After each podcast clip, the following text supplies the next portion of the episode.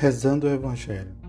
Texto do Padre Paraolo como sugestão para rezar o Evangelho do vigésimo domingo do tempo comum.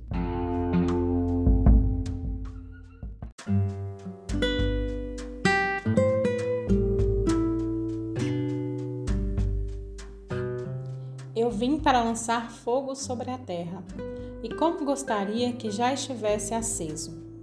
Lucas 12, versículo 49. Que fogo nos consome?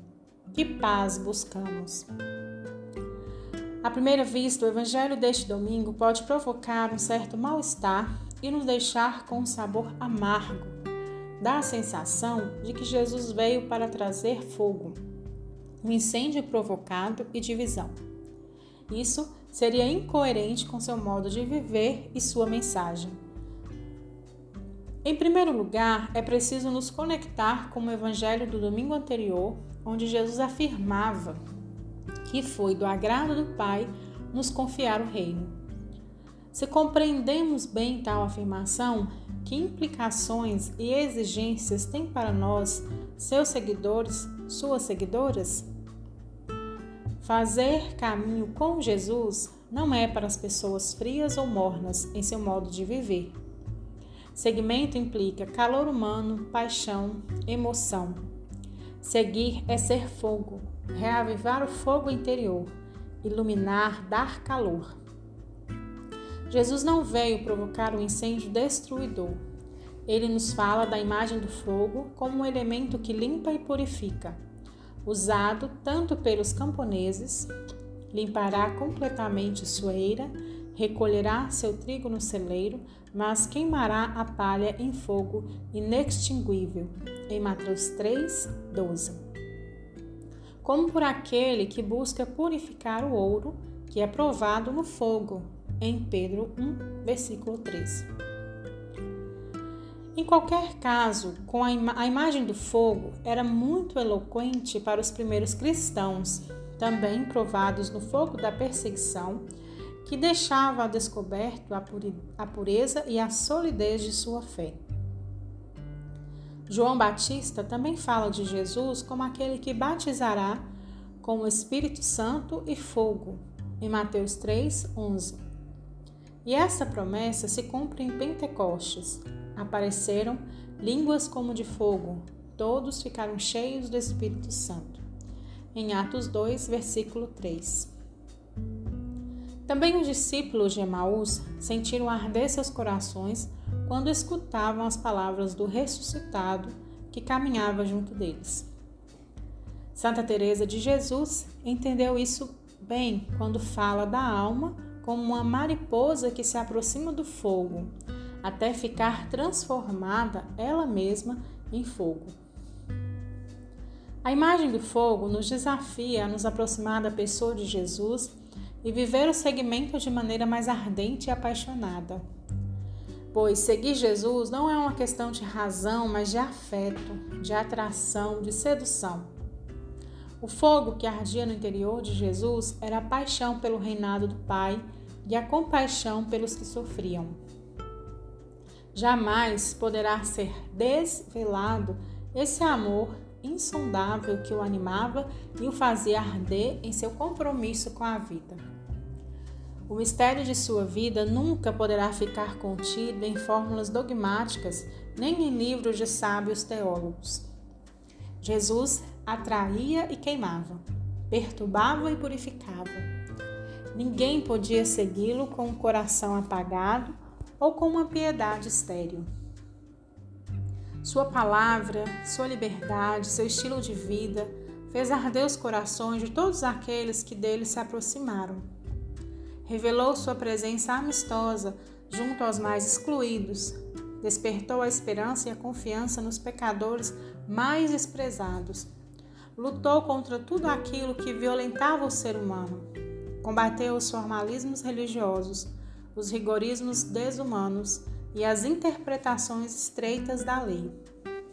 Nada e nem ninguém podia bloquear sua liberdade e impedi-lo de fazer o bem. Nunca poderemos segui-lo vivendo na rotina das práticas religiosas ou no convencionalismo do politicamente correto. Nenhuma religião nos protegerá de seu olhar provocante. Nenhuma doutrina nos livrará de seu desafio. Jesus está nos chamando a viver na verdade e amar sem reservas. Isso queima. A maneira livre de Jesus viver, junto com a fidelidade à missão confiada pelo Pai, fez com que sua vida se tornasse questionadora e, inclusive, provocativa. Para aqueles que se encontravam instalados em posições de poder e que não estavam dispostos a modificar. Por esse motivo, a atitude e o comportamento de Jesus sempre foi fonte de tensão, conflito ou divisão. E assim deve ser entendida toda a sua vida. Jesus, com seu modo original de ser e viver, acendia os conflitos, não os apagava. Não veio trazer falsa tranquilidade, mas tensões, enfrentamentos e divisões. Na realidade, ele introduziu o conflito no próprio coração do ser humano. E isso comprometia, inclusive, a vida e a unidade das famílias. Até ali chegou a radicalidade da mensagem de Jesus, pois ele mesmo foi incompreendido pelos próprios familiares, foi desprezado, traído e crucificado pelo povo. Há um traço na personalidade de Jesus que os evangelhos destacam. Ele era um transgressor. Sua transgressão decorria da percepção de situações extremamente injustas vigentes na sociedade e das quais as primeiras vítimas eram os excluídos. Jesus optou por ficar do lado das vítimas. Jesus se tornou um sinal de contradição porque permaneceu absolutamente fiel a uma mensagem a um modo de agir e a uma missão que havia recebido do Pai e que devia realizar com critérios e opções coerentes com o conteúdo do seu Evangelho. Jesus não buscou o conflito, já que trazia uma mensagem de amor e fraternidade, mas conheceu uma das experiências conflitivas mais dramáticas da história humana Falar em conflito na missão de Jesus é o mesmo que falar de sua fidelidade. O que tem valor em sua vida é o seu amor fiel e não os conflitos em si mesmo. A dimensão conflitiva da fidelidade de Jesus é o resultado do confronto entre a sua missão, que anuncia a justiça do reino e as bem-aventuranças, e a realidade dos que não quer ouvir e rejeita a novidade do reino. A conflituosidade na vida de Jesus proveio do choque entre as exigências do amor e a realidade injusta e pecadora. Jesus não cria conflitos, ele os constata ao dar testemunho das exigências do amor. Evidentemente, as palavras e a vida de Jesus nos mostram que ele foi portador de paz, mas não uma paz sem conflito. Muitas vezes, ele nos recorda que trabalhar pelo reino é um processo transformador que exige, exige passar pela porta estreita, deixar-nos refazer até nascer de novo.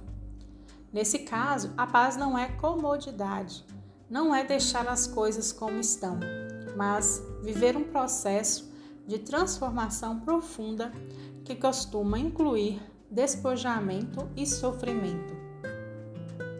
O conflito também perpassa nossa vida pessoal, familiar e comunitária. Não é um acidente de percurso, é permanente.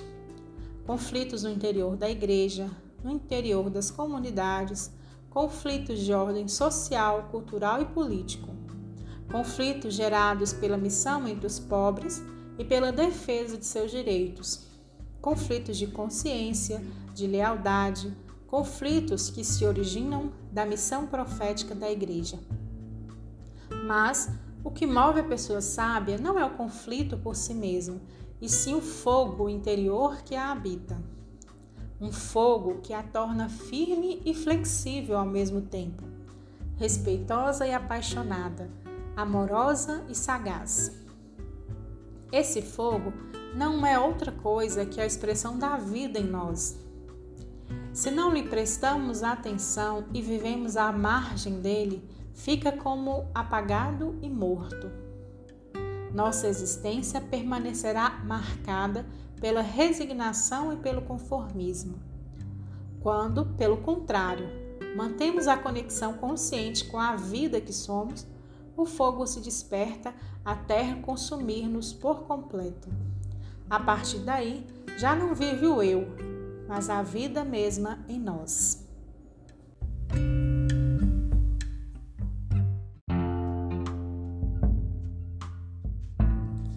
Na oração.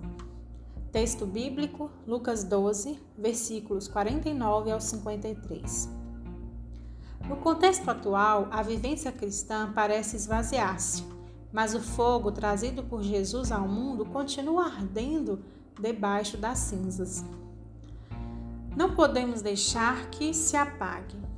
Sem fogo no coração, não é possível seguir. Assumir a causa de Jesus gera conflitos, mas o conflito é o um ensaio da esperança, uma certeza de que o Espírito renova todas as coisas sobre a face da terra. O conflito é a certeza da novidade que vem, por isso exige um discernimento permanente. Como crescer e amadurecer no conflito? Como viver o Evangelho no conflito? Como ser fiel à missão em meio aos conflitos? Boa oração.